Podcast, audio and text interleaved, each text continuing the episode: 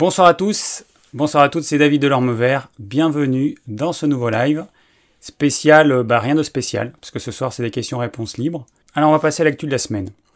Donc je vous rappelle que ce live il sera disponible en podcast normalement demain matin. Et on va passer tout de suite au repas du jour. Alors aujourd'hui, c'est pas moi qui ai fait la cuisine. Euh, on a de la famille à la maison et on a eu un petit repas différent de ce qu'on fait habituellement. Euh, alors on a fait une petite salade en entrée euh, comme d'habitude. Et puis ensuite, on a eu droit à des frites au four qui étaient super bonnes. Et ça s'appelait comment ton plat? Chorba. Chorba La chorba. Voilà. Je suis, euh, je suis avec une invitée. C'est plus difficile pour moi. Chorba, voilà, je ne connaissais pas. C'est à base de lentilles corail. J'imagine que certains doivent connaître. Et qu'est-ce qu'on a eu d'autre? Un petit peu de melon. Et puis en dessert, une- un dessert euh, au soja, la marque Sojade, pour ceux qui connaissent. À la myrtille, c'était super bon. Voilà, c'était le repas du jour. Ouais, bah oui, l'orage, euh, oui, je vois qu'il y a des orages euh, un petit peu partout en France. Bah nous, il a été, euh, il a été tué par les canons. Voilà, ici, on est euh, la première région productrice de pommes en France. Et les gros producteurs de pommes qui ont beaucoup d'argent, eh ben, ils achètent des canons pour disperser les nuages. Et en faisant péter les canons, bah, les nuages ils vont euh, autour. Et euh, bah, du coup, on n'a pas de pluie. Ah, il y a Béa qui demande peut-on avoir des indices sur la nouvelle chaîne à venir? Bon, ça va être dur que je donne un indice sans que ce soit trop, trop parlant. Je sais pas. On verra. Je garde, je garde le mystère. Il y a des personnes qui m'ont demandé, mais je garde le mystère. Euh, alors, qu'est-ce qu'il y a eu cette semaine? Donc, dans l'actu de la semaine, il y a eu différentes petites choses. Ça va aller très vite, comme ça je vais pouvoir répondre aux questions. Euh, J'ai eu Vali Val hein, qui m'a dit bonjour. Il y a également des peaux ridées de famille. Il faut arrêter de mettre la pression avec la bonne hygiène de vie. La génétique, ça existe aussi. C'est comme ça. Alors, je lui ai répondu que d'après les scientifiques d'aujourd'hui, la génétique elle jouait un rôle à hauteur d'en moyenne 20% et que l'épigénétique, c'est-à-dire notre mode de vie, joue à, à hauteur de 80%. Donc effectivement, il y a des peaux qui sont plus fines, il y a des peaux qui vont avoir tendance à, se rider un petit peu plus que d'autres, c'est vrai, mais euh, ce qui est bien, c'est que on, on peut changer les choses grâce à notre hygiène de vie, notre alimentation, notre sommeil, notre activité physique, etc. Et l'exposition au soleil, point trop n'en faut. Euh, en fait, hier, j'ai pas fait de live parce qu'on est allé, euh, on est allé se baigner à un lac. Et c'est vrai que je vois des personnes qui sont, euh, qui sont un peu cramées par le soleil. Donc euh, voilà, évitez quand même euh, hein, de vous transformer en, en merguez. Voilà, vous aurez une peau, une peau qui sera quand même plus jolie pour vos vieux jours. Ensuite, j'ai regardé un documentaire qui va peut-être vous surprendre. Le titre du documentaire, c'est Mon nom est Clitoris, libérer la parole autour de la sexualité féminine. Alors, moi, j'aime bien, euh, apprendre de tout. C'est vrai que je suis, hein, comme vous le savez, euh, le clitoris, hein, c'est pas, pas trop mon truc. Euh, donc, ben voilà, mais j'ai quand même voulu savoir un petit peu, un petit peu ce qui se disait. C'est super intéressant. Donc, en fait, dans le documentaire, bah, c'était des jeunes femmes qui parlaient de leur expérience. Et c'est quand même marrant de demander à des jeunes femmes de dessiner le clitoris, de leur demander certaines questions, euh, bah, quelle est la longueur du clitoris, enfin quelle est la taille du clitoris, plein de choses que un certain nombre de femmes ne savent pas, et c'est tout à fait normal, parce que c'est un organe qui est euh, en grande partie interne. C'est un petit peu euh, comme une zigounette, mais à l'intérieur et coupé en quatre, on va dire. hein. Alors, pour ceux qui ne savent pas à quoi ça ressemble, eh ben, il a été modélisé en 3D il y a hum, quelques années. Hop, hop. Je vous mets tout en même temps. On va plus trop me voir. Et, euh, et voilà. Donc, vous avez sur les photos... Euh, attends, il faut que j'inverse. Voilà, sur ces photos-là. Donc, ça a été modélisé en 3D. Et en fait, la partie, euh, bah, la partie qui est visible, c'est l'espèce de petite pointe. Ah, mais je ne peux pas montrer sur l'image parce que je suis en dessous. C'est la partie... Euh, non, je ne peux pas montrer. Mais vous voyez en fait sur le dessin que j'ai mis sur la partie droite, voilà, il y a la partie visible et puis il y a une partie qui n'est euh, pas visible. alors dans le documentaire, ils disent que ça fait à peu près 7 cm. Il faut savoir que c'est un organe qui se gorge de sang comme le pénis et euh, qui peut atteindre 13 cm. Je savais pas. Je, franchement, je savais pas. Donc euh, voilà. Et hum, bah voilà, c'est hyper intéressant. Pour moi, en tout cas, c'est hyper intéressant de, de voir que aujourd'hui, euh, un organe majeur, l'organe majeur du plaisir féminin, c'est encore un mystère. Alors pour beaucoup d'hommes, ça c'est une évidence, mais c'est encore un mystère pour, pour certaines femmes. Et moi, ce qui m'a surpris dans le documentaire, c'est un documentaire qui a été fait il y a, pas longtemps, c'est que ce sont de très jeunes femmes qui ont en moyenne 20 ans. Donc euh, voilà, donc j'invite tout le monde à voir ce documentaire, hein, qu'on soit euh, un homme, une femme. Euh, je pense que moi, si j'étais hétéro, très sincèrement, je regarderais plein de documentaires comme ça pour apprendre plus sur le corps de la femme, parce que c'est vrai que c'est pas évident de bah, c'est pas évident c'est voilà il y, a des choses qui sont visibles il y a des choses qui sont pas visibles.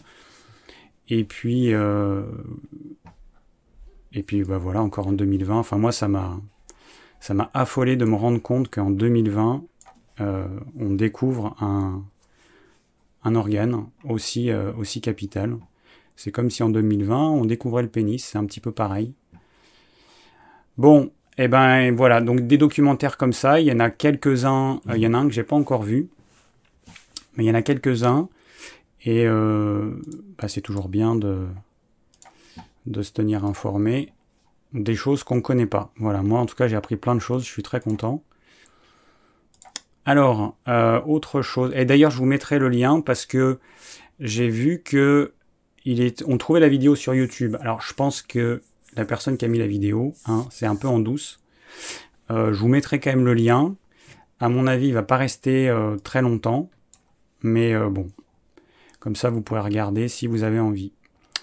Une autre chose pour finir. Il y a quelqu'un qui m'a demandé mon avis sur le Réjuvelac. Alors le Réjuvelac, j'avais entendu parler de ça. C'est une boisson riche en enzymes, probiotiques, obtenu grâce à la fermentation de graines germées, du quinoa ou d'autres céréales. Euh, alors on m'a demandé mon avis. Alors moi tous ces trucs, euh, je, je, suis un peu réticent parce que souvent, sous le prétexte d'enzymes ou de je sais pas quel nutriment, on va euh, parer ce super aliment de toutes les vertus, alors que dans la réalité, c'est soit pas grand chose, soit c'est plutôt négatif pour certaines personnes. Et c'est le cas de pas mal de boissons lacto-fermentées. Euh, cette acidité qui est apportée dans une boisson alors que notre corps produit déjà beaucoup d'acidité, que notre alimentation apporte, nous apporte beaucoup trop d'acidité, et eh bien rajouter encore plus d'acidité à travers une boisson, souvent, euh, c'est un vrai problème. Alors cette boisson, elle est faite comment? J'ai regardé un peu la recette parce que vraiment je ne savais pas trop. Je comprenais pas trop par rapport à l'explication qu'on m'avait faite. Cette boisson, en fait, vous faites germer des graines. Et ensuite, une fois qu'elles sont germées, au bout de 2-3 jours, vous les mettez dans un récipient et vous les recouvrez d'eau. Alors moi, le premier truc qui m'est venu, c'est de me dire, mais le problème, c'est que si les graines germées, je les couvre d'eau, il n'y a plus d'oxygène. Donc la graine ne va plus pouvoir pousser, elle va commencer à pourrir. Donc 48 heures dans de l'eau sans oxygène.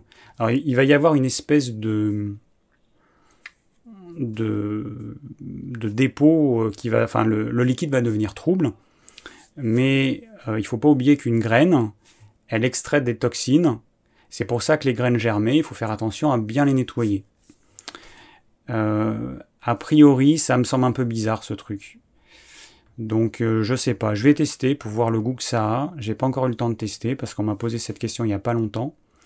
Mais je vais tester. Mais pour moi, ça fait partie des choses que beaucoup de personnes font et ça leur donne bonne conscience. Elles se disent ça c'est un super aliment. Et du coup, même si mon alimentation elle est pas top, eh ben j'ai quand même ça dans mon alimentation, c'est le principal. Euh, pour moi, c'est un, problème parce que ça, ça devrait être juste un petit truc hein, qu'on peut prendre éventuellement de temps en temps, mais ce qui compte, c'est d'avoir quand même une alimentation qui correspond à nos besoins à chacun, qui sont différents suivant les uns les autres, suivant notre tempérament. Donc, euh, bon, je suis pas chaud pour, euh, pour ce truc-là, le Réjuvelac. Voilà. Alors, je regarde rapidement euh, les commentaires qui ont été mis. J'aime bien les questions. Tu crois au signe astro? Il n'y a pas à croire au signe astrologique. Hein. Le signe astrologique, c'est juste qu'associé à une date de naissance, il y a un, signe astrologique. Après, l'astrologie, c'est autre chose. Pour moi, c'est pas de l'ordre de la croyance. Ma maman pratique l'astrologie depuis que j'ai 15 ans, donc ça fait plus de 30 ans. Euh, voilà, donc après, il y a astrologie et horoscope. Horoscope, on le prend, on le met à la poubelle, ça n'a pas grande valeur. Euh, l'astrologie, c'est autre chose, mais je ne vais pas rentrer dans les détails. Mais euh, oui, c'est quelque chose de très intéressant. C'est un outil de développement personnel, de connaissance de soi qui est extrêmement puissant. Voilà. Alors, euh, il y a la Dolce Vita qui me dit Tu as maigri, je trouve. c'est peut-être mon t-shirt. Mais attends, je me mets comment? Moi, je suis un peu tordu. Il faut que je mette comme ça. Euh, bah non, j'ai pas maigri, non. Je pèse toujours le même poids, toujours, toujours, toujours pareil, entre 59 et 60 kilos. J'ai pas maigri. Après, euh, je sais pas. C'est la lumière, je sais pas. Bon, alors, on va passer aux questions. J'ai fini pour l'actu de la semaine. Ah ouais, alors j'ai oublié encore un petit truc. Je rappelle que pour poser vos questions, vous avez un formulaire qui est sous cette vidéo. Vous remplissez tous les champs. Et, euh, voilà, parce que les questions qui sont posées directement dans, le chat, ben, je vais peut-être pas les voir. Autre chose, le plan euh, de la semaine dernière a été fait, celui de la semaine d'avant a aussi été fait, puisqu'il n'avait pas été fait, euh, il n'avait pas encore été fait. Et donc je demande à de bonnes âmes de participer à la réalisation du plan de tous les lives. Donc là, on est à jour. Il y aura juste à faire le plan du live de ce soir.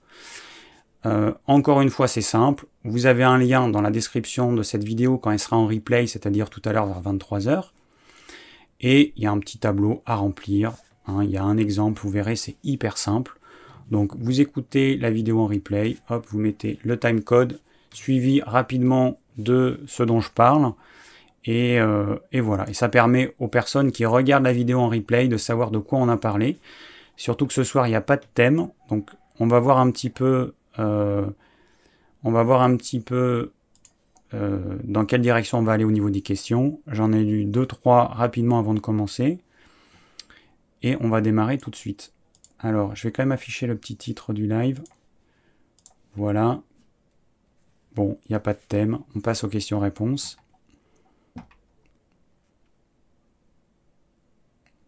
Ah oui, avant, je regarde juste euh, vos commentaires. Alors, je vais répondre rapidement euh, à ce que vous avez dit. Alors, effectivement, nos mères n'ont jamais osé nous parler du clito et c'est bien, dommage. Eh ben oui, c'est vrai que c'est bien dommage, mais peut-être que euh, y avait des choses qu'elle savait pas déjà. Et puis il y a une espèce de tabou autour de ça, c'est que autant dans les cours d'école, enfin au lycée euh, notamment, les, garçons se vendent de leurs attributs euh, et parlent entre eux de leurs stouquettes sans problème, autant les femmes entre elles n'en parlent pas. Il y a une espèce de tabou. Je ne sais pas trop d'où ça vient, si c'est l'éducation judéo-chrétienne, si c'est... je ne sais pas. En tout cas, c'est vrai que c'est quelque chose de, caché, on n'en parle pas. Généralement, les jeunes filles, elles découvrent ça euh, toutes seules. Hein, elles découvrent que c'est une zone de plaisir. Et puis, et puis elles se dépatouillent comme elles peuvent, sachant que c'est compliqué parce que c'est un organe qui est en grande partie interne. Au sujet des boissons lacto-fermentées, donc on me dit même les légumes lacto-fermentés.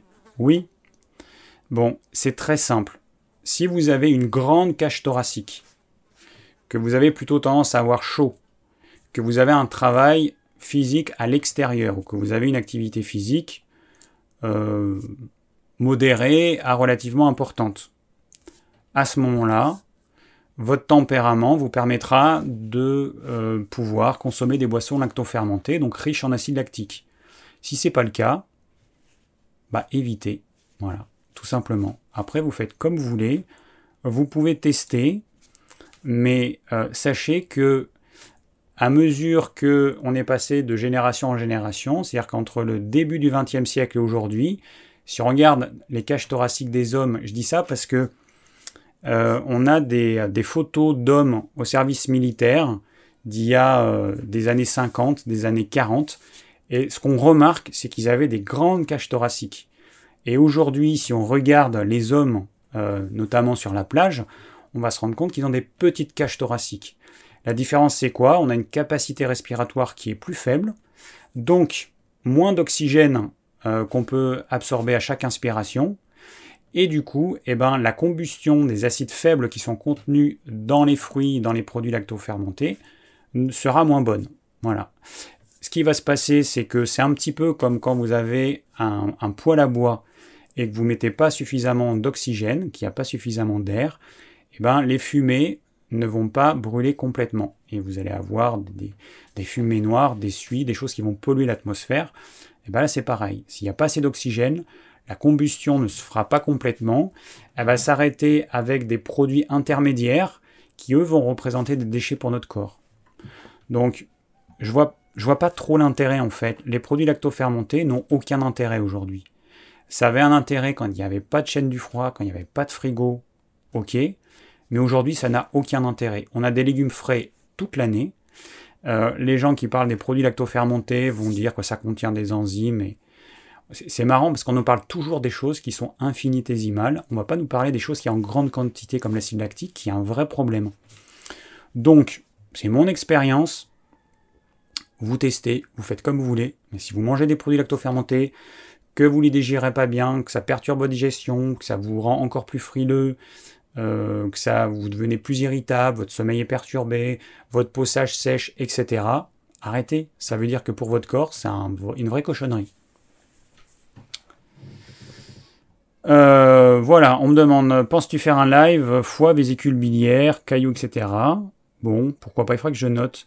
Je vais faire un live sur les problèmes articulaires, parce qu'on m'a demandé ça il n'y a pas longtemps, il faut que je le rajoute. Euh, mais euh, oui, pourquoi pas.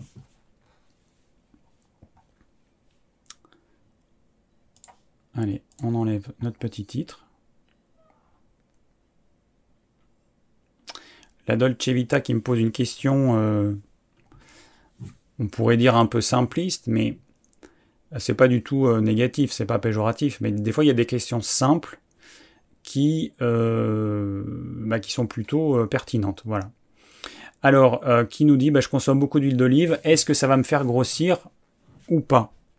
Ben, En fait, ça dépend de ce que tu manges avec. Si tu manges que de l'huile d'olive, non. Si tu manges de l'huile d'olive associée avec des protéines animales et des légumes, non. Si tu associes à ça avec des féculents et des farineux, c'est autre chose.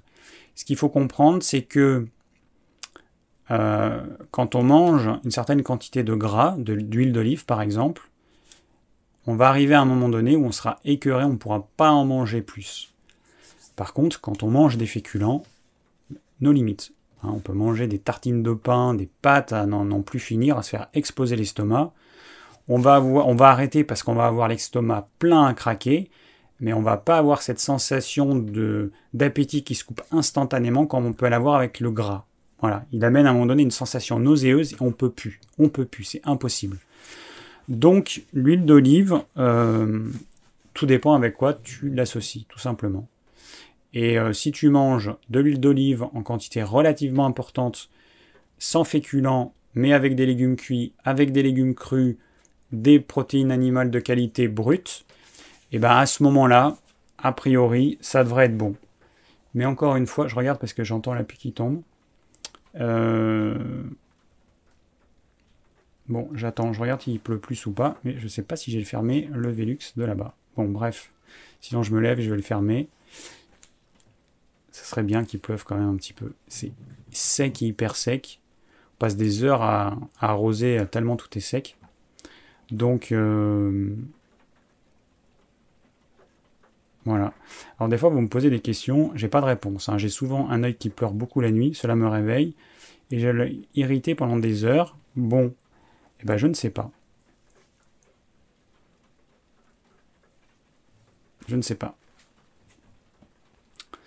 Euh, qu'est-ce qu'on a? Que penses-tu de la médecine ayurvédique? Bah écoute, euh, c'est une médecine ancestrale qui est excellente la seule chose, c'est qu'il ne faut pas oublier que certaines médecines, elles ont été créées il y a des milliers d'années. On n'avait pas du tout le même mode de vie. On n'avait pas les mêmes constitutions physiques. Il y avait beaucoup plus de tempérament, par exemple, de type euh, euh, Kapha que euh, de type Pitta, hein, comme moi.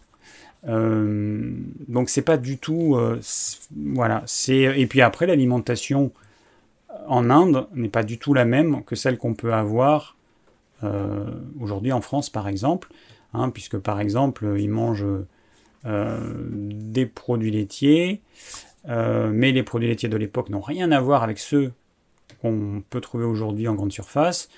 Ensuite, ils ne mangeaient pas de vaches ou de bœuf pour des raisons religieuses.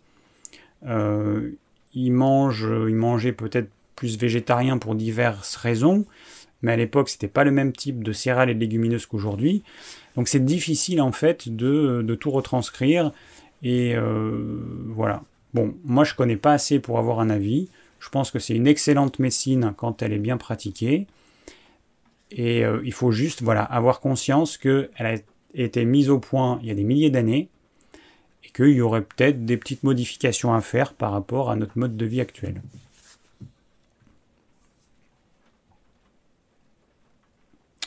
Alors David, connaissez-vous des plantes pour arrêter de fumer plus facilement? Euh, Alors nous, on propose différentes plantes. Euh, il y a une plante qui est très connue, qui s'appelle le kudzu, vous pouvez trouver sur notre site digiform.fr, je l'affiche. Alors il y a le kudzu qui, qui agit sur le système nerveux et qui est la plante de, des, euh, des différentes accoutumances. Ça peut être l'alcool, ça peut être le tabac, ça peut être la nourriture.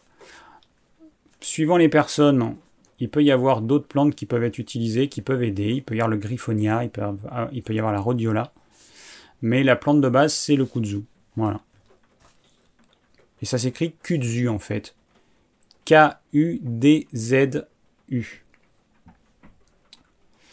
Bon, allez, je vais euh, répondre quand même à une question.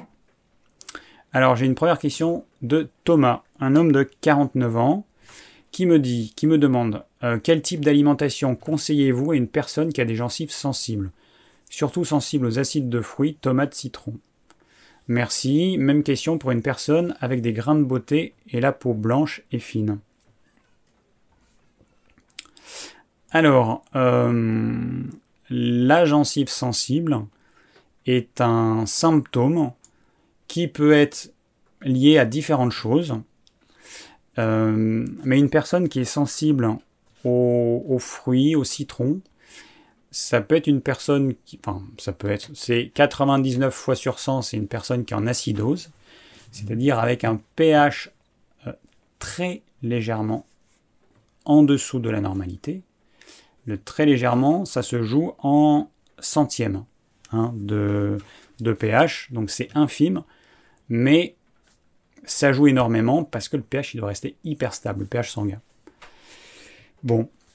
Euh, donc une acidose, une acidose donc qui va envoyer des, signaux d'alarme, par exemple les gencives sensibles, les, les, euh, les, gencives qui saignent.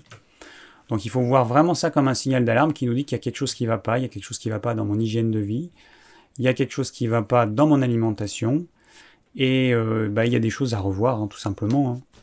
Hein. Euh, il y a pas, moi l'alimentation que je conseille, c'est une alimentation type qui est adaptée à chacun. Donc c'est quoi un repas type? Une crudité, des légumes cuits, une protéine animale de qualité, du bon gras. Exemple, une salade variée. Ensuite, en légumes cuits, eh ben, on peut manger, euh, là en ce moment, on a des aubergines, des courgettes, poivrons, oignons. On peut se faire une espèce de petite ratatouille avec tout ça, ou juste faire des grosses tranches d'aubergines qu'on met dans une poêle avec un peu d'huile d'olive, un couvercle dessus, on fait cuire à l'étouffer 5 euh, minutes de chaque côté. On peut faire pareil avec les courgettes, on peut faire plein de choses en fait. Donc des légumes cuits de saison, une protéine animale de qualité, du poisson, des œufs, du poulet, du bœuf, euh, du porc, de l'agneau, des abats comme du foie, comme du cœur, comme de la cervelle, etc. Poisson, crustacés. Il y a beaucoup de choix. Euh, faites euh, bah, en fonction de ce qui vous attire instinctivement. Évitez de faire marcher le cerveau parce qu'il a tendance à nous diriger dans de mauvaises directions suivez votre instinct et votre instinct, vous dirigera plus vers des choses euh, qui, euh, qui vous feront du bien. Donc euh, il n'y a pas d'alimentation. Après, ce que vous allez changer, c'est la quantité. Il y a des personnes qui mangeront un petit peu plus de crudité en fonction de leur tempérament, d'autres moins, d'autres très peu.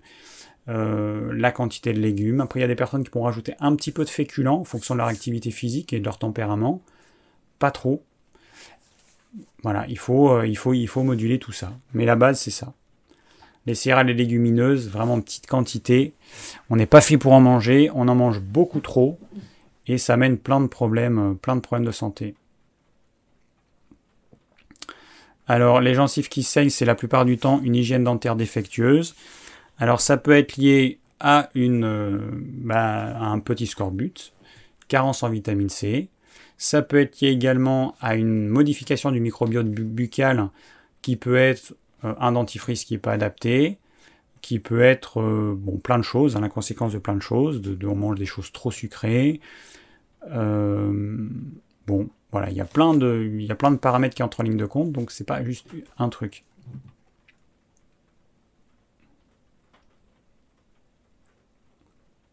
Alors, Dolce Vita, est-ce est est-ce que c'est grave de consommer du saumon frais de qualité grillé aux herbes de Provence accompagné de légumes pendant une semaine? Grave non. Est-ce que c'est grave docteur? Non, c'est pas grave. tu peux manger du poisson pendant une semaine, enfin du saumon pendant une semaine. Bon, il n'y a rien de grave. C'est juste que euh, ce serait bien peu de varier les plaisirs, mais peut-être qu'il y avait une promo sur le saumon, je sais pas.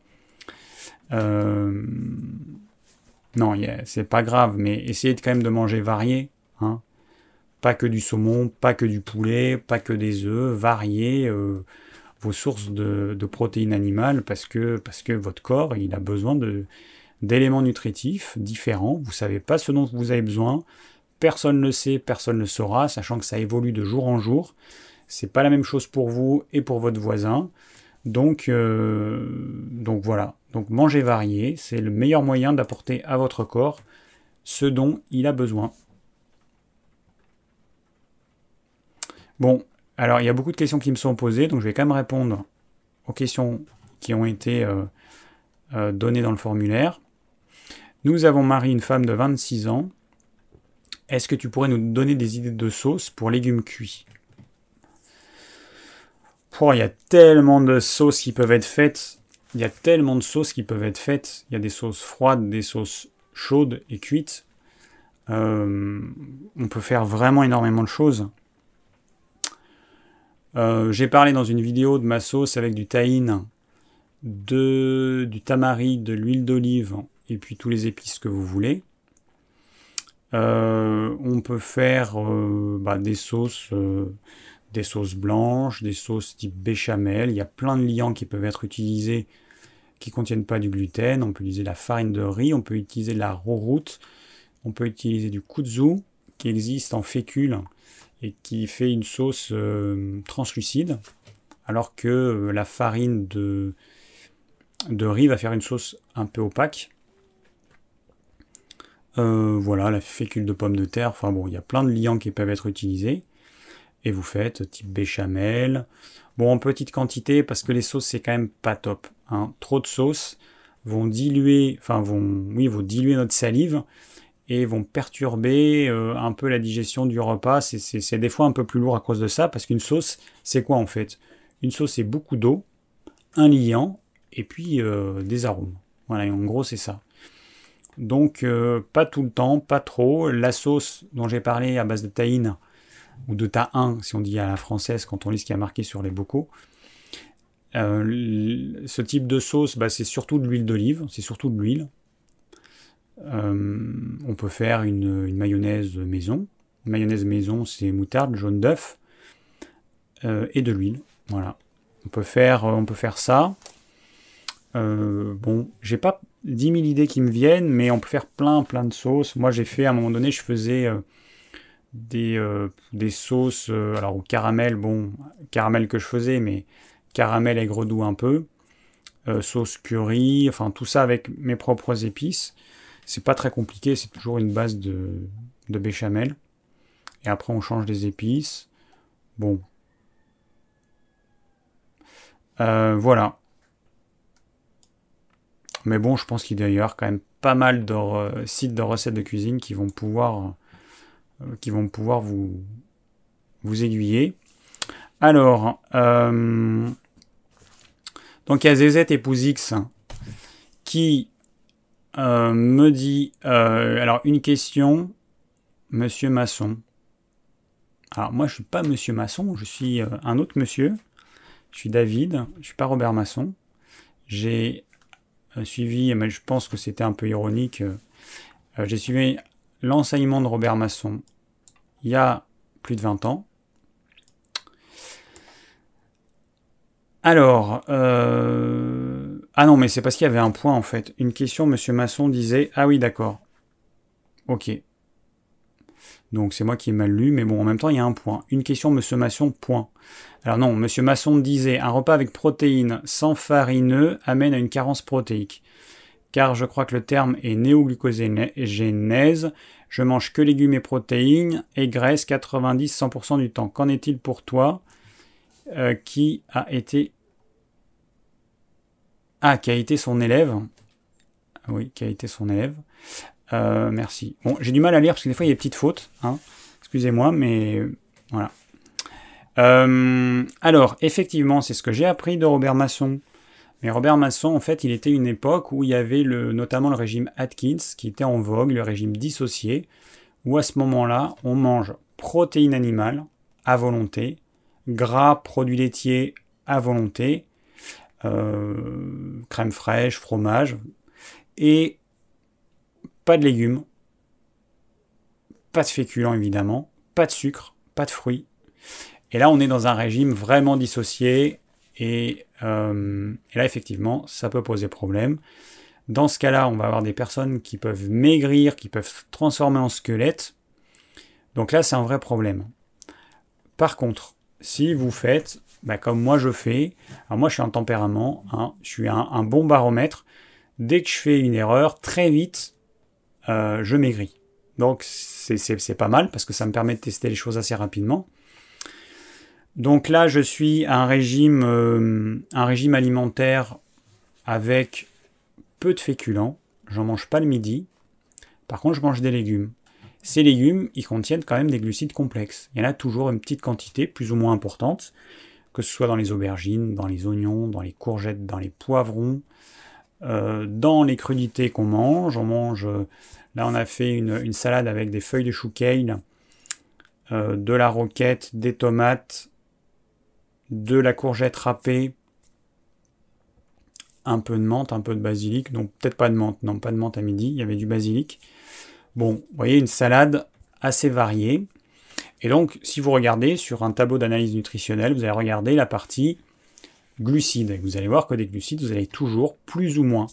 Donc, quand on mange des légumes cuits, on n'est pas dans un régime cétogène pur où on, on exclut euh, quasiment tous les glucides, sauf une petite quantité, une dizaine de grammes, je crois.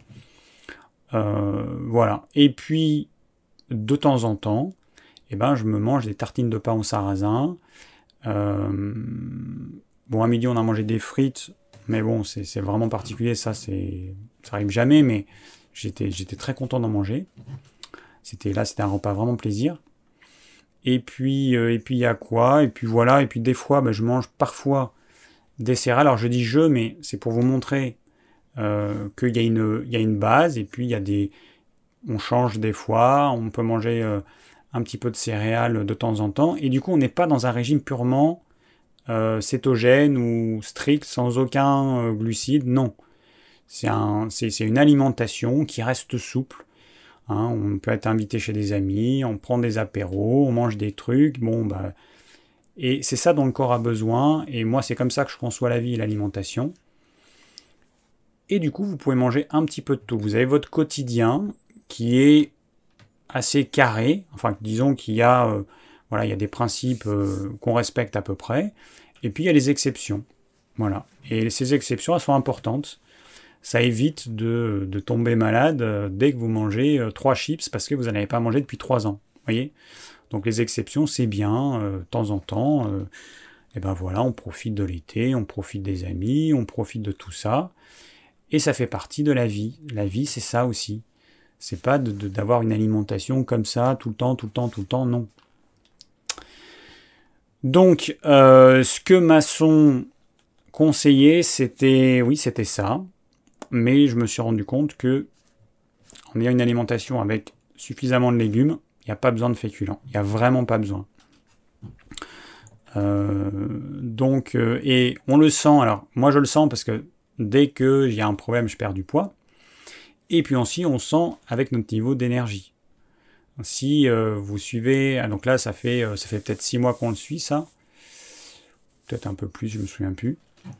Euh, bah, au bout d'un moment donné, c'est clair que vous allez ressentir une baisse d'énergie, vous puisez sur vos réserves, et si ça vous convient pas, et eh ben, vous allez le ressentir à plein de niveaux différents. Donc il n'y a pas que moi dans mon cas, il n'y a pas que la un poids qui diminuerait, il y aurait d'autres choses. Mais je vous invite à tester et à voir, parce qu'il y a des personnes, ça leur conviendra. Il y a des personnes qui devront mettre un petit peu de féculents, un petit peu de riz, un petit peu de pommes de terre, un petit peu de ce que vous voulez, un petit peu de sarrasin. Et puis il y a des personnes qui en ont pas du tout besoin. Donc testez.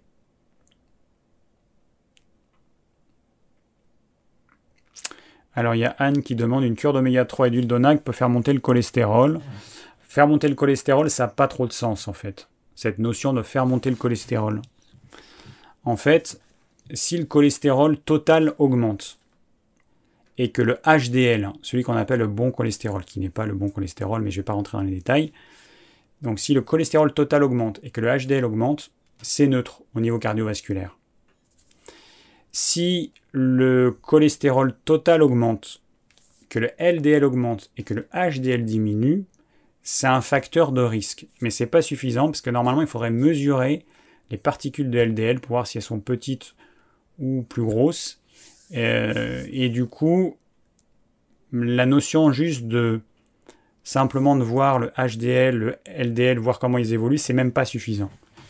Donc, euh, que le cholestérol y monte ou pas, ça n'a strictement aucune, enfin ça n'apporte aucune information en fait.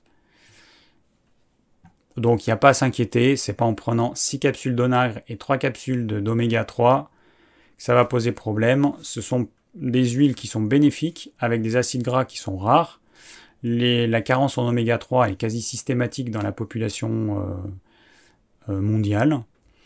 Euh, et, voilà, ça, ça, reste des quantités qui sont infimes.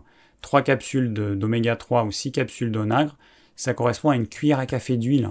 Je pense qu'il faut regarder plutôt ce qu'on mange à côté, plutôt que de s'inquiéter pour euh, l'équivalent de 2 cuillères à café d'huile. Donc il n'y a aucun problème. Les oméga 3, on sait, on sait qu'ils sont bénéfiques au niveau cardiovasculaire, il y a suffisamment d'études qui l'ont montré. L'huile d'onagre, c'est une huile qui contient un acide gras précieux qui s'appelle l'acide gamma-linolénique, qui est bénéfique pour la peau, le système immunitaire, le système nerveux, le système hormonal. C'est une huile qui est géniale pour la femme, mais aussi pour les hommes, hein, parce qu'on a quand même un système hormonal, sauf qu'il n'est pas réglé de la même façon que celui de la femme. Et on a aussi une peau hein, qu'on a envie d'entretenir. Voilà, donc ces huiles, euh, bon, bah voilà, sont bénéfiques. Moi, je les conseille. On en vend sur notre site. Euh, je réaffiche, clac. Non, c'est pas comme ça qu'il faut que je fasse. Il faut que je fasse ça et ça. Voilà, là, ça s'affiche. On en vend sur notre site une huile de Donag française, je le précise, parce que c'est tellement rare. Si vous trouvez une huile Donag française, hein, bon, à part notre producteur, mais sinon, c'est hyper rare. Toutes les huiles d'onagre, bio, pas bio, elles viennent ou d'Asie, ou d'Inde, ou des pays de l'Est. Nous, on a un producteur d'huile d'onagre française depuis 15 ans, je pense, maintenant. Et toujours le même. Et puis euh, les oméga 3, on a un produit qui s'appelle oméga 3 800. Bon, si vous trouvez mieux, vous m'envoyez un lien, je regarderai. Pour l'instant, moi, j'ai pas trouvé mieux. Alors, prochaine, euh, question. Ça va être compliqué de répondre à toutes les questions parce qu'il y a énormément de questions qui ont été posées. Je rafraîchis la page pour voir. Bon, ça, va pas être possible. Hein. Je vais faire de mon mieux, comme d'habitude, mais euh, je vais peut-être y répondre dans un ordre un peu aléatoire. Allez, je vais essayer d'aller voir à la fin. Ouh 57 questions Même si je passe une minute pour répondre chaque question, sachant que des fois il me faut une minute pour les lire, ce ne sera pas possible. Donc, alors, première question rapide. Awa, une femme de 26 ans. Pendant la période de jeûne intermittent, l'eau gazeuse est-elle autorisée? Oui. Je passe à la suivante. Euh, très souvent, j'ai un œil qui coule abondamment la nuit. Christophe. Ah, mais c'est pas toi qui as posé la question tout à l'heure? Cela me réveille, je suis rouge irrité jusqu'à la main, me masser le coin des yeux d'après médecin. Alors, euh, quel que soit l'organe, là c'est ton œil qui coule. Bon, a priori il y a une inflammation, ça sort à l'extérieur du corps, c'est quelque chose qui était à l'intérieur que tu expulses, sous forme de larmes par exemple. Donc il y a des déchets qui vont, euh, qui vont essayer de sortir. Bon, un, corps qui est surchargé en toxines, avec des organes d'élimination qui ne fonctionnent pas correctement, c'est à peu près l'apanage de la plupart des gens. Il y a un point qui est important, c'est que c'est un œil. Euh, un œil. Voilà, c'est pas les deux, c'est un œil. Alors le gauche, le droit, et les yeux. Alors il y a une symbolique, hein, euh, il, y a, euh, il, y a, différents livres, j'en ai parlé la semaine dernière. Christian Flech, Michel Odoul, Thomas Lamotte, bon je me rappelle plus. Vous regardez dans le plan du live de, je crois que c'est la semaine dernière, c'est indiqué. Bon, il y a des livres, euh, et puis il y a le québécois là, euh, je me rappelle plus. Bon, bref, il y a des livres qui existent sur la symbolique des, euh, des symptômes.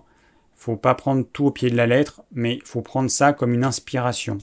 Peut-être qu'en lisant la signification d'un problème à l'œil droit, si c'est un l'œil droit dans ton cas, ou à l'œil gauche, si c'est l'œil gauche, peut-être qu'en lisant le truc, ça va te faire penser à quelque chose et que ça va t'aider à voir ce qu'il y a derrière, parce qu'il y a peut-être un problème psychique qui est derrière ça.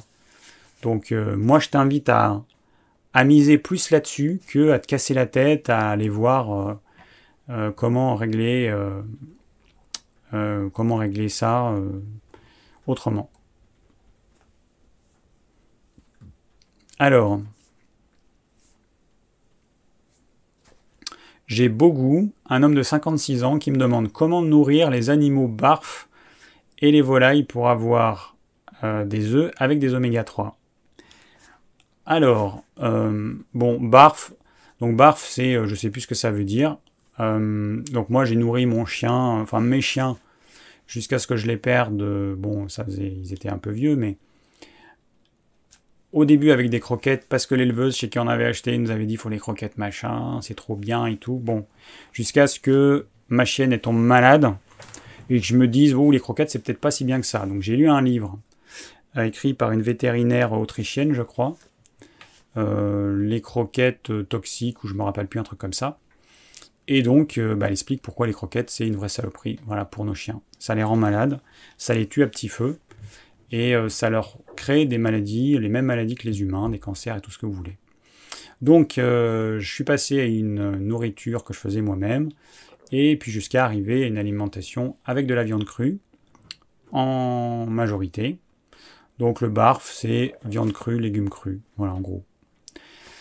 Donc on trouve des sites qui vendent, euh, ça. pour ce qui est des œufs, euh, riche en oméga 3, ben, c'est pas compliqué. Il faut rajouter des graines qui sont riches en oméga 3. Alors vous avez la graine de lin qui est assez chère. Moi au début j'ai donné de la graine de lin, sauf que c'est vraiment galère à donner aux poules, parce que si vous donnez des graines de lin, elles les mangent pas. Hein. Vous les jetez par terre, elles y touchent pas. Elles aiment pas ça. Donc il faut les broyer et il faut les mélanger avec la nourriture. Donc moi ce que je faisais, c'est que je broyais mes graines de lin, je broyais, euh, donc ce qu'on donne aux poules c'est souvent du triticale, c'est un croisement entre le blé et le seigle, et c'est ça qui est donné en... pour donner du blé, hein. j'ai acheté aussi un producteur local du blé bio, mais euh, là je donne majoritairement du triticale bio, et euh, je mélangeais donc mon grain broyé, concassé un peu en farine, avec mes graines de lin, de l'eau, et je faisais une pâtée que je donnais.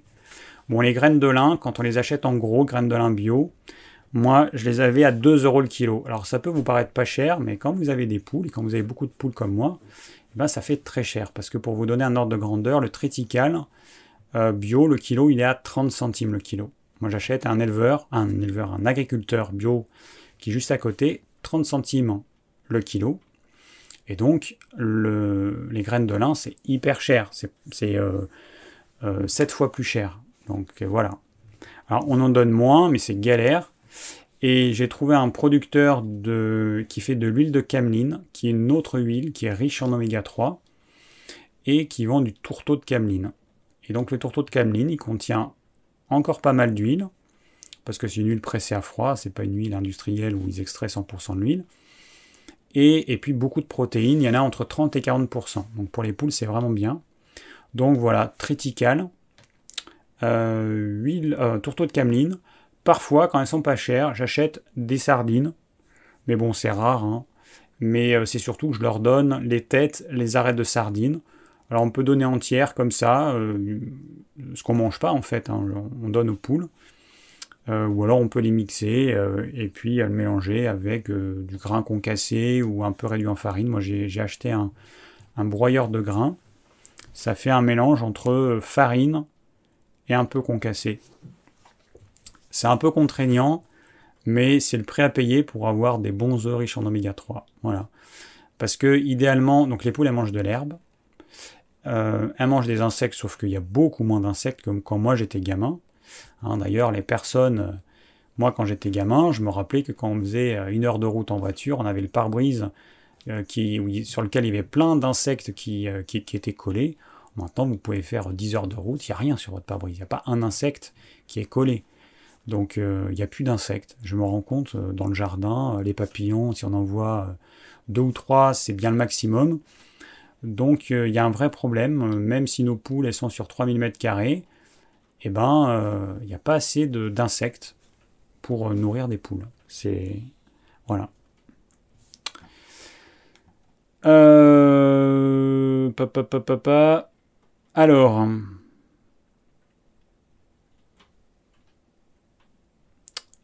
NP qui me demande un conseil pour les crises de boulimie vomitive. Alors, si mes souvenirs sont bons, j'ai prévu un live, c'est pas la semaine prochaine. Eh ben, la semaine prochaine, on va parler de ça. Donc, trouble du comportement alimentaire. Donc, je vais pas répondre euh, parce que je sais pas si j'ai une réponse toute prête mais c'est surtout que ce sera un live spécial trouble du comportement alimentaire. Donc je t'invite à revenir la semaine prochaine. Et euh, voilà, et je vais en parler à ce moment-là. Alors, Annalisa qui me demande est-il bénéfique pour la santé d'éliminer les kilos gras rapidement ou aller doucement? Alors, la règle elle est simple. Tout ce que vous allez éliminer rapidement, il y a de fortes chances que vous le reprenez tout aussi rapidement. En voulant aller trop vite, vous allez stresser votre corps, vous, risquez d'enclencher le mode euh, alerte famine, attention, je bloque la dépense énergétique, j'économise à fond. Donc il faut y aller toujours progressivement. Donc l'idée, quand vous voulez perdre du poids, vous mangez normalement à votre faim, sauf que vous faites ce qu'on appelle un rééquilibrage alimentaire, vous supprimez certaines choses notamment les féculents, parce qu'il y a des chances que vous en mangiez trop. Vous supprimez les produits industriels, vous mettez des produits bruts, ce que je conseille, et vous allez perdre naturellement du poids. Il y a des gens qui vont perdre beaucoup de poids au début, et puis après, ça va être très lent. Il y a des gens qui vont perdre très peu de poids au début, très peu de poids au milieu, très peu de poids à la fin. Ça va être assez constant la perte de poids, mais c'est comme ça que leur corps fonctionne. Bon. Et puis il y a des organismes qui sont complètement déséquilibrés, qui ne perdent rien, quoi qu'ils fassent.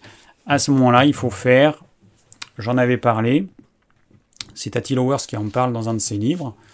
Euh, vous faites un jour, vous mangez ce que vous voulez normalement, vous ne vous contrôlez surtout pas.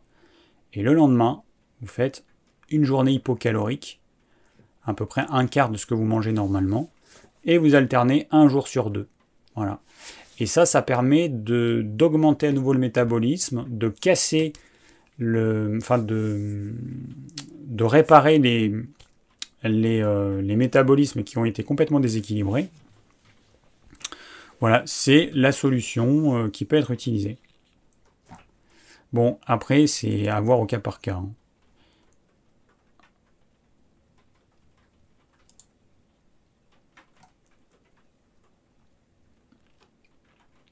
Euh, bon, ok, je vais pas lire tous les commentaires parce que je vais avoir l'air un peu bébête avec la bouche ouverte à essayer de, de, tout lire, sachant que je vais pas y arriver.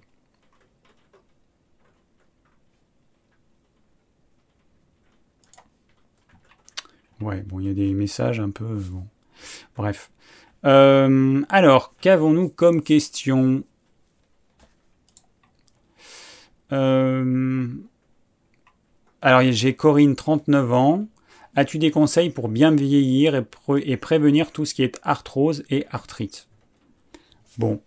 Alors, euh, l'arthrose et l'arthrite, comme absolument toutes les maladies, il y a une composante génétique. Il y a des familles, des arthrosiques, ou des tempéraments qui, qui, vont plutôt créer ce type de maladie avec l'âge.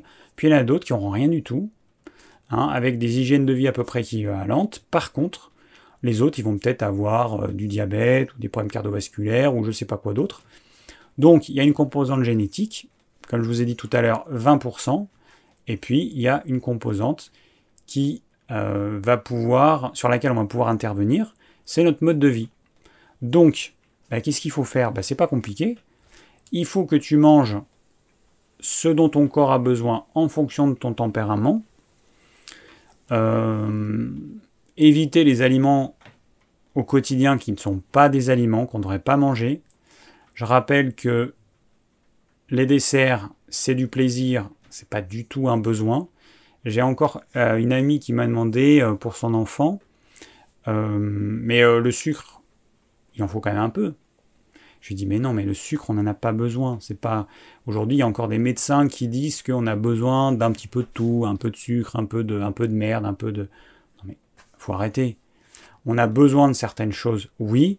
On n'a pas besoin de sucre. Alors les médecins qui disent ça, généralement, il y a l'industrie agroalimentaire qui est derrière, hein, qui, euh, il y a les petits fils là, puis il y a le médecin qui est en dessous, et puis l'agroalimentaire euh, manipule le médecin mais non, on n'a jamais eu besoin de sucre. De même que j'avais entendu dans une émission un médecin qui disait euh, euh, le coca, les hamburgers et tout ça, si de temps en temps, ça pose pas de problème. Oui, bien sûr. Mais en fait, euh, si on remplaçait le mot hamburger par crotte, enfin dans le, sens ce qu'on fait quand on va aux toilettes, est-ce que ce médecin dirait la même chose? Parce que c'est vraiment de la merde en fait. C'est ces produits industriels hyper transformés avec plein d'additifs, comment on peut dire, enfin comment on peut sous-entendre que c'est un aliment comme un autre, que ça pose pas de problème si on le mange de temps en temps. Non, faut pas sous-entendre ça parce que la personne elle va enregistrer que de temps en temps, peut-être une fois par jour. Non, donc pour moi c'est non. Il y a, y a, vraiment des produits. Je dis que c'est pas des aliments. Après les gens ils font ce qu'ils veulent. Pour moi, c'est pas des aliments, c'est des aliments plaisir. Donc vous avez comme ça les desserts, vous avez plein de choses qui sont des aliments plaisir, le fromage, euh, la charcuterie, toutes ces choses, c'est du plaisir, voilà, du plaisir euh, qu'on ingurgite en mangeant. Mais ça ne fait pas partie des vrais aliments. Donc euh, Corinne, tous ces aliments plaisir de temps en temps, et puis au quotidien, bah, tu vas manger ce que je conseille, qui est une évidence, des légumes de saison, cru, protéines animales de qualité, bon gras, huile d'olive, beurre bio, des féculents de temps en temps si tu en as besoin vraiment. Et puis voilà. C'est vraiment aussi simple que ça. Après, ça, je parle de la partie alimentation. Après, on pourrait parler de la partie gestion du stress et des émotions, euh, qualité du sommeil, repos, un repos suffisant. C'est clair que quelqu'un euh, qui euh, dort trop peu, tout le temps, tout le temps, tout le temps pendant des années, bon bah ça va se voir sur, sur son visage, ça va se voir sur son corps, ça va se voir dans ses articulations. donc il faut tenir compte de tout ça. La santé, c'est plusieurs piliers. Vous imaginez une table avec des pieds ou un temple avec des piliers. Et ben, la santé globale, c'est euh, les relations avec les personnes, et on a, on a besoin d'avoir des relations avec les gens. C'est euh, notre gestion du stress, de nos émotions, notre alimentation, notre activité physique, notre sommeil, etc. Voilà, il y a quelques piliers comme ça.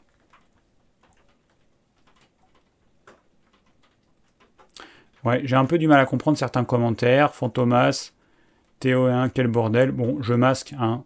Je vois pas trop l'intérêt de ton commentaire, mon cher Fantomas9720. Ouais. Euh, autre question.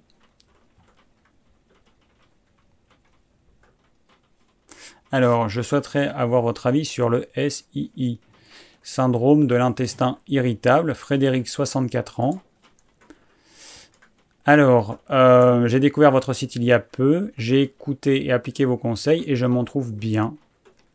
Bah, pour moi, le syndrome de l'intestin irritable, c'est juste, euh, c'est juste la conséquence. Si tu manges une alimentation qui n'est pas adaptée à ton corps, tu vas avoir un syndrome de l'intestin irritable. Voilà. Si tu as des indigestions chroniques, tu vas avoir le syndrome de l'intestin irritable si tu associes des choses acides avec des féculents, tu vas te créer une indigestion du féculent et donc tu vas avoir des déchets incomplètement digérés qui vont se retrouver dans l'intestin, qui vont être grignotés par ton microbiote. Il va y avoir une production de gaz irritants, de tout un tas de molécules pas top, et euh, tu vas avoir le syndrome de l'intestin irritable. Si tu manges des aliments inadaptés, avec plein d'additifs, de la charcuterie, euh, des desserts, euh, trop de sucre, trop de choses sucrées. Si tu manges dans le stress, si tu manges dans le froid, tu vas mal digérer. Le syndrome de l'intestin irritable, c'est un fourre-tout qui veut dire juste moi avoir bobo au ventre. Voilà, en gros, si je résume, c'est ça. Hein, le médecin, il dit vous avoir bobo au ventre, moi pas connaître la cause, mais voilà, je vous mets un nom un peu, un peu scientifique, syndrome de l'intestin irritable, et, et hop, et Merci, au revoir. Ça fera, je ne sais même pas combien c'est une consultation de médecin. Euh, je ne sais plus combien c'est. 28 euros, 26 euros, j'en sais rien. J'y vais jamais, donc je ne peux pas savoir. Euh, donc euh, voilà, donc bon, bah il faut manger. bon, je vais pas répéter à chaque fois tout ce que je dis, hein, évidemment. Mais Frédéric, si vous écoutez, parce que tu m'as voyé, donc je te vous vois. Si vous écoutez mes vidéos, bah vous, je pense que vous aurez pas mal de pistes. J'en donne assez régulièrement euh, hein, dans les lives. Je répète des trucs qui ont déjà été dits parce que c'est important. Mais euh, je ne vais pas toujours répéter tout. Alors, euh, bon, il y a des questions qui m'ont été posées et que je vois qui ont été posées là. Donc là, la question d'Anne au sujet du cholestérol qui a pris des gélules d'oméga 3 d'onagre et qui fait a fait contrôler son taux de cholestérol qui est beaucoup plus élevé que le dernier. Bon, euh, je répète, pas d'inquiétude. Euh, la notion de cholestérol, euh, enfin les analyses de cholestérol n'apportent pas suffisamment d'informations pour pouvoir en tirer une conclusion. Il faudrait mesurer d'autres choses pour pouvoir vraiment tirer une conclusion s'il y a un problème ou pas. Le cholestérol, je rappelle juste que c'est un nutriment qui est absolument vital. On en a besoin euh, dans les membranes de nos cellules. On en a besoin pour fabriquer les hormones à base de cholestérol, les hormones stéroïdiennes, les hormones, euh, enfin tout un tas d'hormones. Euh, le cholestérol, c'est un nutriment vital, tellement vital que notre corps fabrique à peu près 80% du cholestérol. L'alimentation en apporte un petit peu.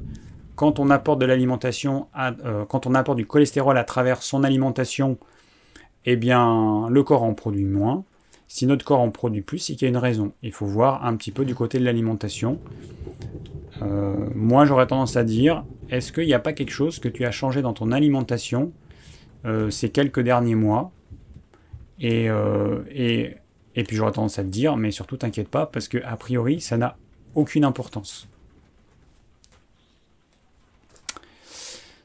Alors. Ah ben voilà, il y a Anne qui dit exact, je viens de vérifier mes analyses. Ok. Eh ben oui, euh, Gabriel qui dit je pense qu'il y a un bel orage chez toi. Euh, pour l'instant, il pleut un tout petit peu. Euh, je sais plus, j'ai fermé le Velux. Bougez pas, bougez pas, je reviens. J'ai un petit doute.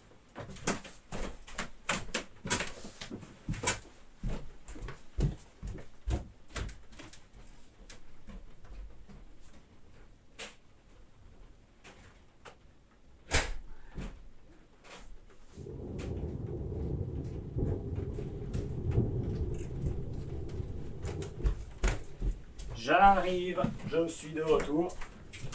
Hop, hop, hop. Et me voici.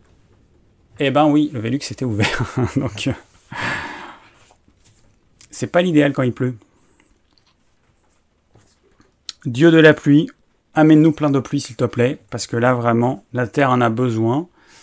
Et euh, je pense que voilà, il peut y avoir un problème au niveau des agriculteurs, donc il ne faut pas oublier que euh, c'est bien d'avoir du soleil en vacances, mais euh, ce qu'on mange dépend quand même des agriculteurs et que s'il y a une sécheresse, eh ben, on va être un petit peu embêté. Hein. Ou alors il va falloir tous se mettre au jeûne. Alors, alors, bon, il y a des choses, je ne sais pas. Hein.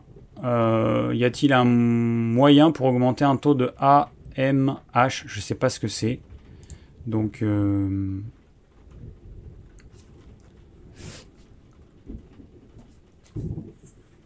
alors attends, je lis un petit peu vos trucs.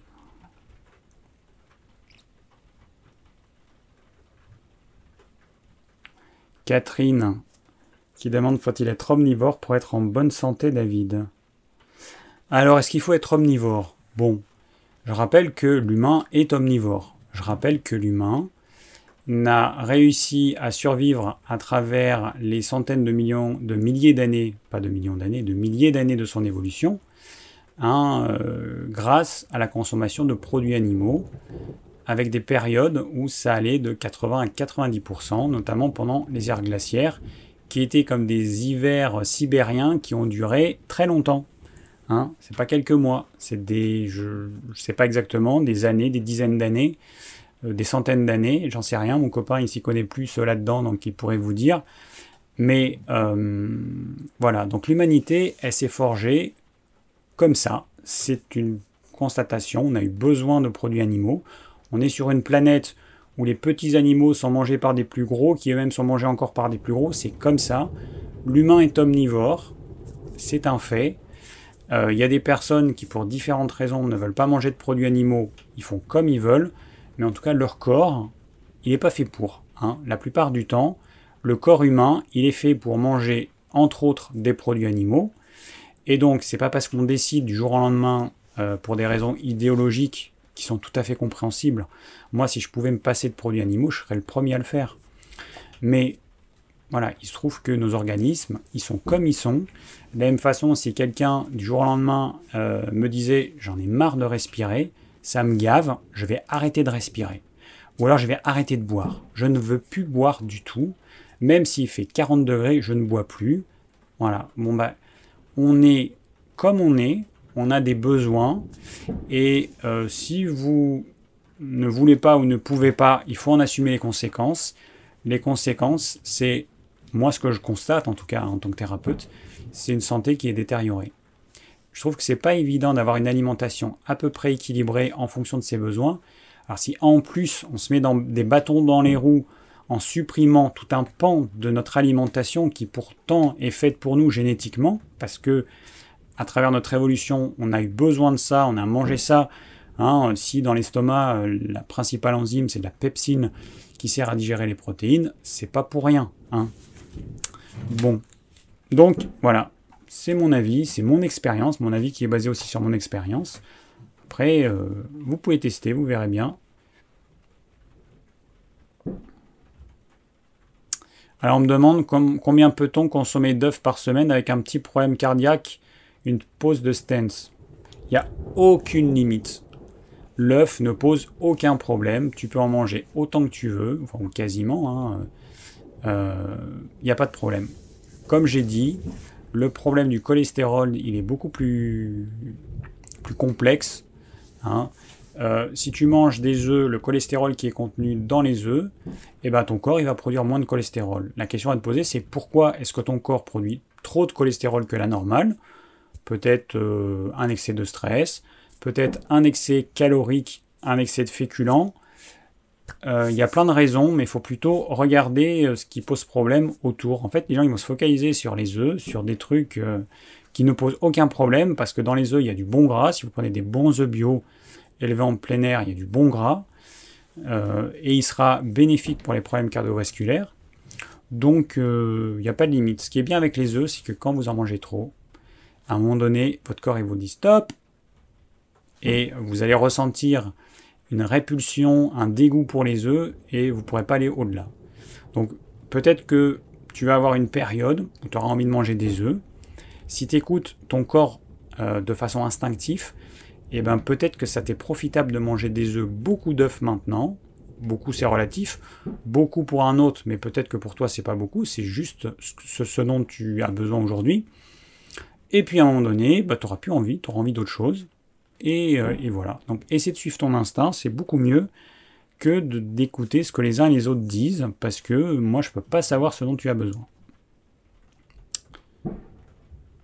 Euh, ah, le taux de AMH reflète le nombre de follicules dont dispose une femme en début de cycle. Euh, je ne sais pas. Je ne saurais pas te répondre. Fadmi, je ne saurais pas te répondre.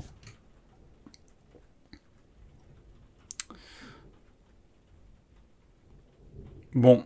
Euh,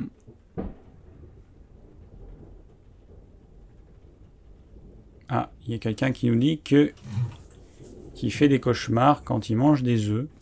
Les cauchemars sont souvent liés à une indigestion.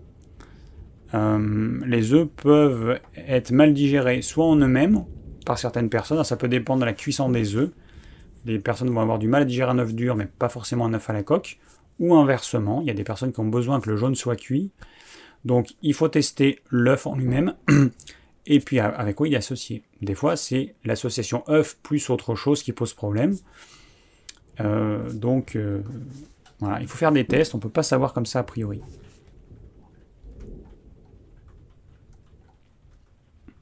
Alors, il y a Régis qui me demande Je serais curieux de savoir depuis quand vous avez fait un jeûne de plus de 7 jours. J'en ai jamais fait de ma vie, donc comme ça, c'est clair.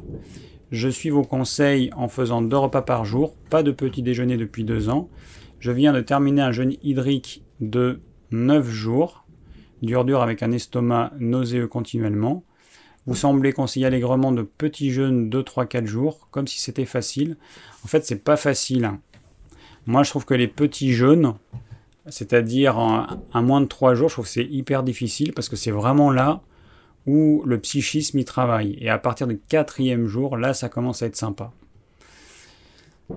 Donc, euh, non, c'est pas facile, mais c'est juste que c'est euh, quand même euh, beaucoup moins risqué de conseiller des petits jeûnes et d'y aller progressivement comme je le fais, plutôt que de dire aux gens, allez-y, faites un jeûne de 2-3 semaines. Il y a beaucoup de gens qui pourraient le faire. Mais moi, ce que je veux, c'est bah, que les gens ne fassent pas des bêtises qu'ils y aillent progressivement, qu'ils apprennent à écouter les signaux de leur corps, parce que quand on fait un jeûne pour la première fois de sa vie, le lendemain, souvent, on a mal au crâne, on peut ne pas comprendre, on est très fatigué. Il y a des choses qui peuvent nous faire peur et qui peuvent entraver euh, un jeûne qui serait plus long. Voilà. Donc, je conseille déjà de faire des petits jeûnes pour commencer. Et après, si vous vous sentez de faire des jeûnes un petit peu plus longs, bah, vous y allez progressivement.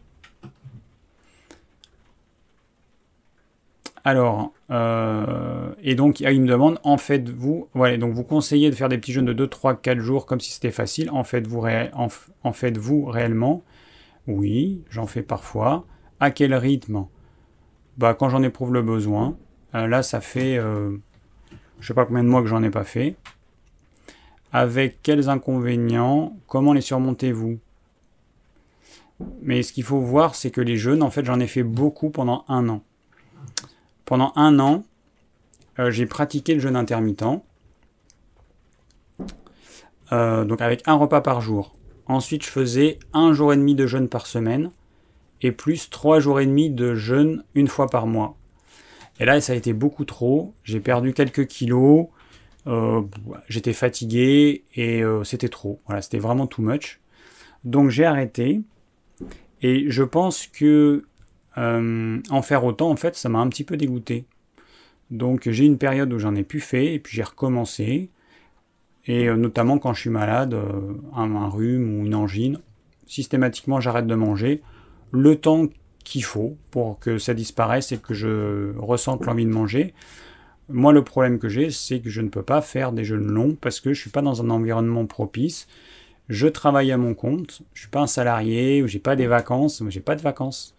Donc, euh, résultat, euh, bah, j'aimerais pouvoir faire un jeûne plus long, mais il faudrait que j'aille. Euh, j'aimerais bien aller dans un petit gîte à la montagne, mais aujourd'hui, j'ai pas la possibilité parce que si je suis pas là, eh ben, le travail il se fait pas quoi. Moi, j'ai une société de, vente de compléments alimentaires. Aujourd'hui, on n'a pas de salariés pour gérer la partie comment, enfin pour gérer la partie répondre au téléphone, les commandes, les problèmes des clients et tout. Et du coup, euh, je peux pas partir comme ça une semaine en vacances. Aujourd'hui, c'est pas possible. Donc un jour, on aura, j'espère, une employée qui pourra euh, faire ça et nous permettre de, prendre des vacances. Aujourd'hui, c'est pas possible. Donc moi, ce qui me pose problème, j'ai vraiment envie de faire des jeûnes plus longs, mais je ne suis pas dans un contexte, je peux pas jeûner et puis continuer à travailler, être dans le stress et tout ça, c'est pas possible. Euh, je continue les questions de Régis. Euh, alors, conseillez-vous toute activité physique pendant le jeûne? Non, déconseillez-vous toute activité physique pendant le jeûne? Bah oui, c'est logique. logique hein. Le jeûne, il est fait pour, euh, pour se reposer. La seule chose qu'on peut faire, c'est de la marche, éventuellement. Mais le but, c'est de reposer son physique, son psychisme. Donc, euh, moi, je me rends compte que quand je, quand je, au début, quand j'ai commencé les jeûnes, je me disais, bah, ça va être génial, je vais pouvoir lire, je vais pouvoir faire plein de choses. Et en fait, euh, bah déjà, c'est pas très agréable. Les premiers jours, c'est pas, c'est pas très agréable. Et en fait, je lisais pas, je faisais rien. Je faisais rien. Mais euh, le jeûne, ce serait peut-être plus l'occasion de faire de la méditation, de, de je sais pas, d'en de, d'en faire le moins possible. C'est bien qu'il y ait un repos digestif, c'est bien qu'il y ait un repos physique, c'est bien ce serait bien qu'il y ait un repos cérébral aussi. Voilà, un repos total. Après, il y a plein de façons de jeûner. Il y a des gens qui vont faire des randonnées. Il y a des gens qui vont faire plein de choses. Donc pour moi, il n'y a pas une façon de jeûner. Moi, la façon qui me convient ne va pas convenir à tout le monde. Donc faut pas me prendre comme exemple. Hein. Faites comme vous le sentez. Euh, essayez des choses. Euh, alors pendant mon jeûne de 9 jours, j'ai continué une activité physique de jardinage car je ne peux pas rester inactif, je ne voulais pas rester allongé dans un fauteuil ou un lit comme certains semblent le conseiller. Ben moi j'aurais tendance à faire comme toi, c'est-à-dire avoir une activité physique euh, modérée, euh, faire quand même certaines choses parce que le jardinage c'est pas euh, ça n'a rien à voir avec un footing ou soulever de la fonte. on est en contact avec la nature, on est à l'extérieur, on respire, on s'oxygène c'est euh, pour moi c'est vraiment l'idéal. Moi j'aurais tendance à, conseiller plutôt ça. Parce que les journées elles peuvent paraître longues, quand on mange plus, on se rend compte que finalement ça nous prend beaucoup de temps de manger, de préparer le repas, faire la vaisselle, tout ça. Et, euh, donc c'est bien d'être dehors, c'est bien de faire des choses qui, qui nous détendent. On pourrait faire de l'art, on pourrait peindre, on pourrait faire plein de choses comme ça pendant le jeûne, je pense que ce serait pas mal. Alors, euh,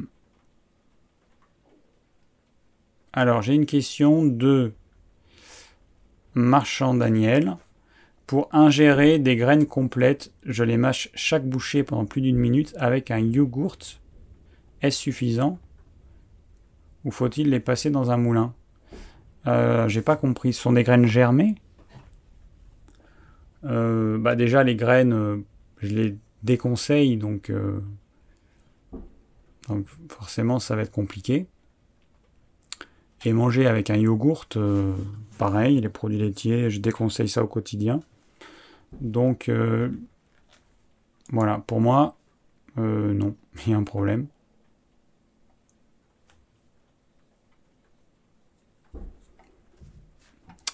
Alors, j'ai Danse avec tes rêves qui nous dit Psyllium, premier jour, une vraie purge.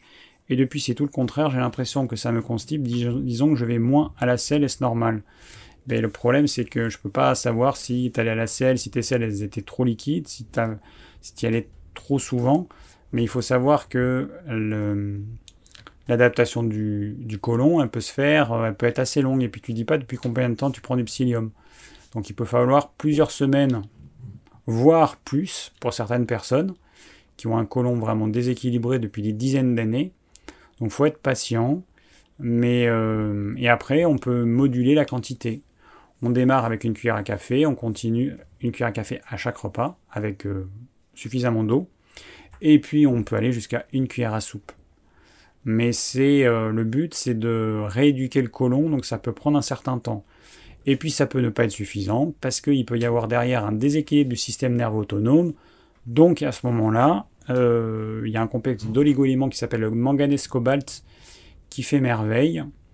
Bon, c'est pas simple. Hein. Le problème, c'est que vous avez trop tendance à avoir un symptôme, le remède idéal, et puis c'est bon. Non un thérapeute, bah, il va regarder la globalité puis il va essayer de voir quelle est l'origine de ce symptôme, qui peut avoir plein d'origines différentes. Quel conseil pour les maux de tête? C'est pareil, mais c'est quoi cette question? Je suis désolé, mais euh, MK, c'est trop, c'est pas assez précis. Les maux de tête, il peut y avoir tellement d'origines. On peut être déshydraté, euh, on peut avoir un problème au niveau du foie, une surcharge toxinique, euh, il y a plein de maladies, la candidose, il y a plein de trucs qui peuvent entraîner des maux de tête. C'est pas possible. C'est impossible qu'on puisse répondre un symptôme aussi vague. C'est comme si on me demande des conseils pour les problèmes de sommeil. Mais il y a 10 000 causes aux problèmes de sommeil. Donc ça, c'est pas possible. Il faut quand même être un petit peu plus précis. Euh, voilà. Et puis après, il y a des fois, c'est euh, de l'ordre de la consultation. C'est qu'on peut pas répondre. Voilà peut pas répondre comme ça. Alors, j'ai euh, Bruno, un homme de 47 ans. Alors, qui me dit Je viens de découvrir depuis peu de temps. Euh, j'ai regardé des lives et d'autres vidéos, mais je ne vois pas si vous avez déjà traité de l'hypertension artérielle. Non, j'en ai pas encore parlé. Ouais, ce serait peut-être l'occasion de faire un live, parce que ça touche pas mal de personnes. J'en souffre depuis une quinzaine d'années. J'aimerais savoir si la naturopathie traite ce sujet. Oui, évidemment, parce que ça fait partie des maladies chroniques euh, euh, qui se guérissent en naturopathie. Par contre, qui sont entretenues par la médecine classique, puisque euh, bah, l'hypertension, c'est la conséquence d'une alimentation inadaptée, d'une hygiène de vie inadaptée. Et en fait, au lieu de, bah, de changer ça, il y a beaucoup de médecins qui vont donner des hypertenseurs, qui vont donner des médicaments par-ci, par-là. Mais la personne, si elle change pas son hygiène de vie, euh, ça va pas partir comme ça, comme par magie, juste avec quelques médicaments qui ont des effets secondaires plus ou moins graves et qui sont euh, à prendre à vie.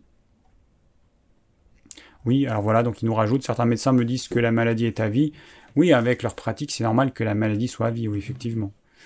Euh, c'est sûr qu'en 10 minutes, la consultation moyenne d'un médecin, c'est une dizaine de minutes. Euh, la consultation moyenne d'un naturopathe, comme moi, c'est à peu près 1h30. Donc c'est sûr qu'on ne peut pas aborder les mêmes choses en 10 minutes et en 1h30, sachant que dans les 10 minutes, il y a bonjour, voilà, il y a le bonjour au revoir qui peut prendre quelques minutes, on s'installe. Donc bon, c'est pas, pas du tout la même chose pour ce type de problème, la médecine classique entretient la maladie. La maladie, elle est euh, une partie des maladies chroniques euh, ne sont, enfin comment dire, ne sont entretenus par les médecins, tout simplement. Il n'y a pas d'autre mot. Le diabète, par exemple, le diabète, euh, c'est euh, une le diabète de type 2, pardon, le diabète de type 2, c'est euh, une maladie qui est 100% réversible, qu'on peut guérir à 100% en, changeant l'hygiène de vie des gens, en faisant ce qu'il faut. un médecin, la plupart des médecins vous diront que c'est à vie. Mais bon, voilà, c'est en fonction de leur pratique, ils se basent sur leur pratique, sur ce qu'ils ont appris. Et effectivement, bah, le but d'un médecin, en gros, c'est de vous donner des pilules, hein, c'est de vous donner des médicaments. Euh, les conseils d'hygiène de vie restent quand même assez limités. Il n'y a pas un vrai suivi, il n'y a pas suffisamment de temps qui est pris avec le patient pour pouvoir l'éduquer. Hein, le but, c'est d'éduquer la personne, lui faire comprendre des choses. Ça demande du temps. Euh, les médecins ne prennent pas ce temps. Voilà. Donc, euh, alors d'autres me disent qu'en perdant beaucoup de poids, je pourrais faire baisser les chiffres. J'ai une tension stabilisée depuis une dizaine d'années, même si j'ai pris du poids depuis mes premiers traitements. Bon, c'est euh, quand même un sujet vaste. Euh, c'est voilà le type de truc qu'on traite en consultation pour, pour répondre de façon sérieuse. La réponse courte, c'est oui, en médecine, en naturopathie, on, peut sans problème t'aider à retrouver ton équilibre, ça implique un changement de ton hygiène de vie qui est forcément inadapté. En plus, là, tu as un surpoids qui est vraiment conséquent. Donc, il va falloir que ton alimentation change, qu'elle soit plus adaptée à tes vrais besoins. La conséquence, et je dis bien la conséquence, ce sera une perte de poids. Mais il ne faut pas faire un régime pour perdre du poids tu prends, tu entames une alimentation adaptée et le poids, tu le perdras naturellement. Ce que vous entendez là, les poumes, c'est les canons des... qui dispersent les nuages.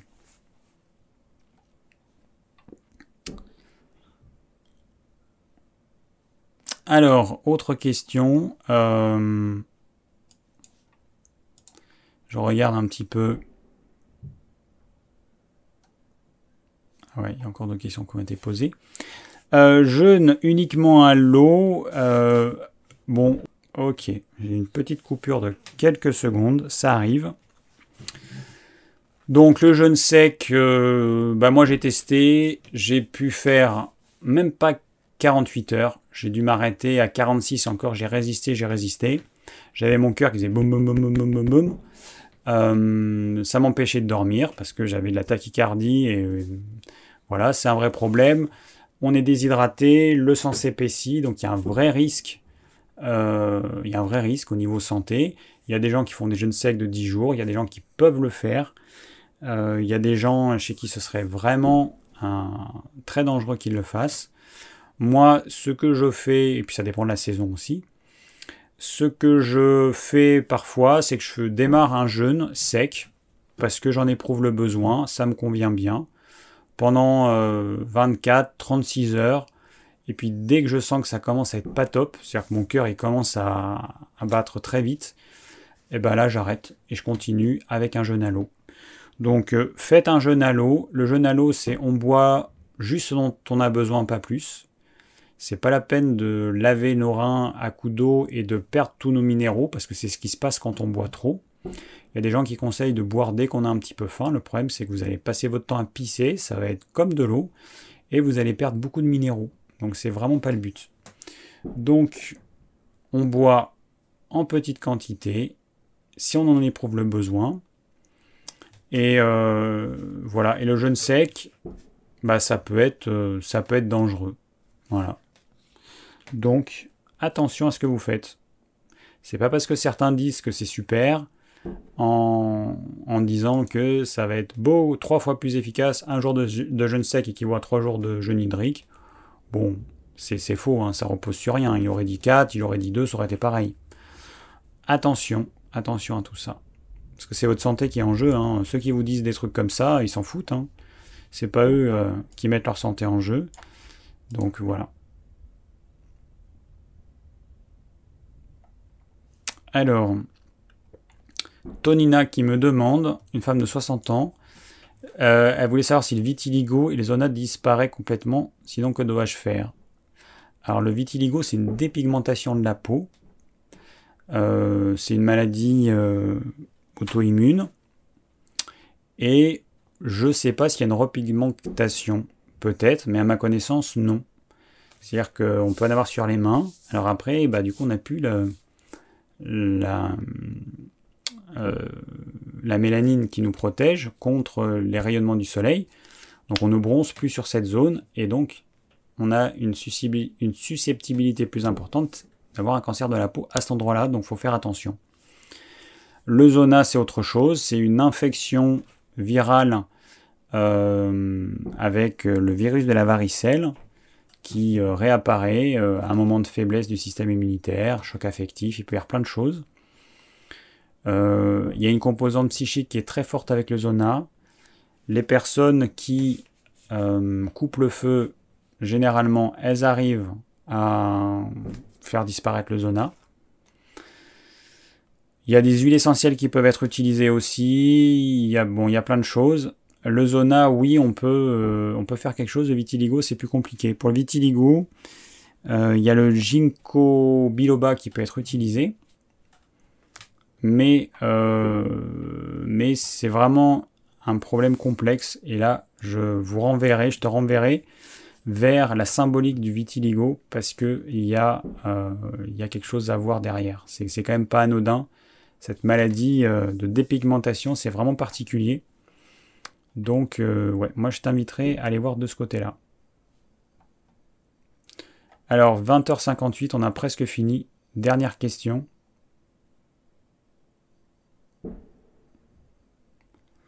Ah ouais, depuis la coupure, tu me dis que c'était flou. Ouais, des fois, il faut rafraîchir la page. Et puis, euh, oui, et puis, je sais pas. Là, le débit, apparemment, il est normal de mon côté. Tout est bon. Bon. Ouais. Ça reste du live, hein. Et c'est pas évident quand même. Hein. Moi, je suis à la campagne. Euh, et du coup, j'ai pas la fibre. Donc, c'est pas évident de faire des lives. Alors, est-ce que j'ai une autre question pour finir?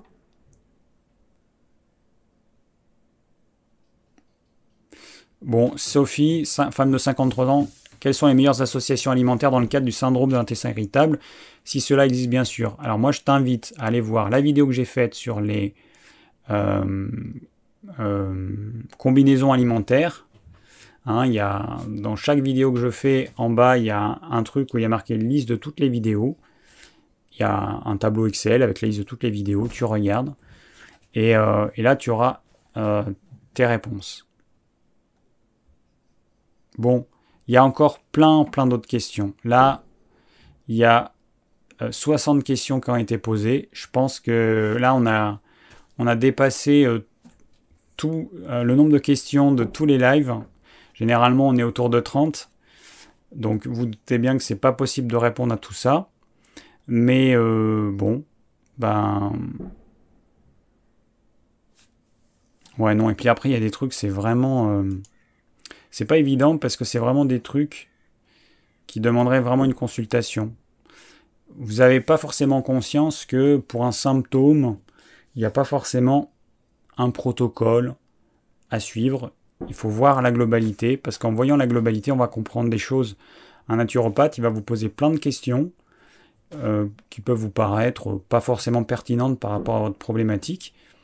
Et en fait, grâce à tout ça, il va arriver à, un petit peu comprendre euh, euh, comment s'est mis en place votre problème, quelle en est la cause, et il va pouvoir vous, vous aider à, à, le, à le résoudre. Mais euh, c'est pas aussi simple.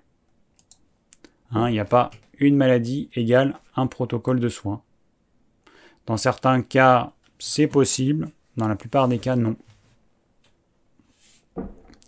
Bon, allez, euh, ben voilà, hein, on arrive au bout, 21h01.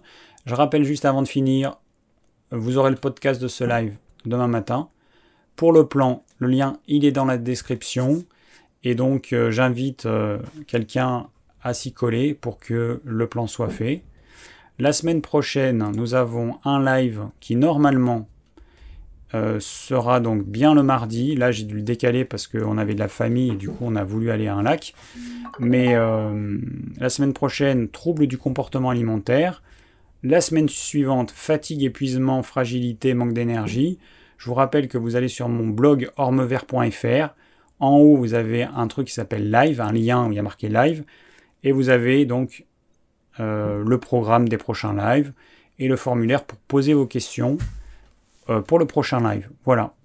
Donc je pense que j'ai tout dit. Euh, j'enlève mes lunettes pour finir. Voilà, c'est quand même mieux, il n'y a pas les reflets. Je vous souhaite à tous et à toutes une très bonne soirée. Et puis je vous dis à la semaine prochaine pour un nouveau live. Ciao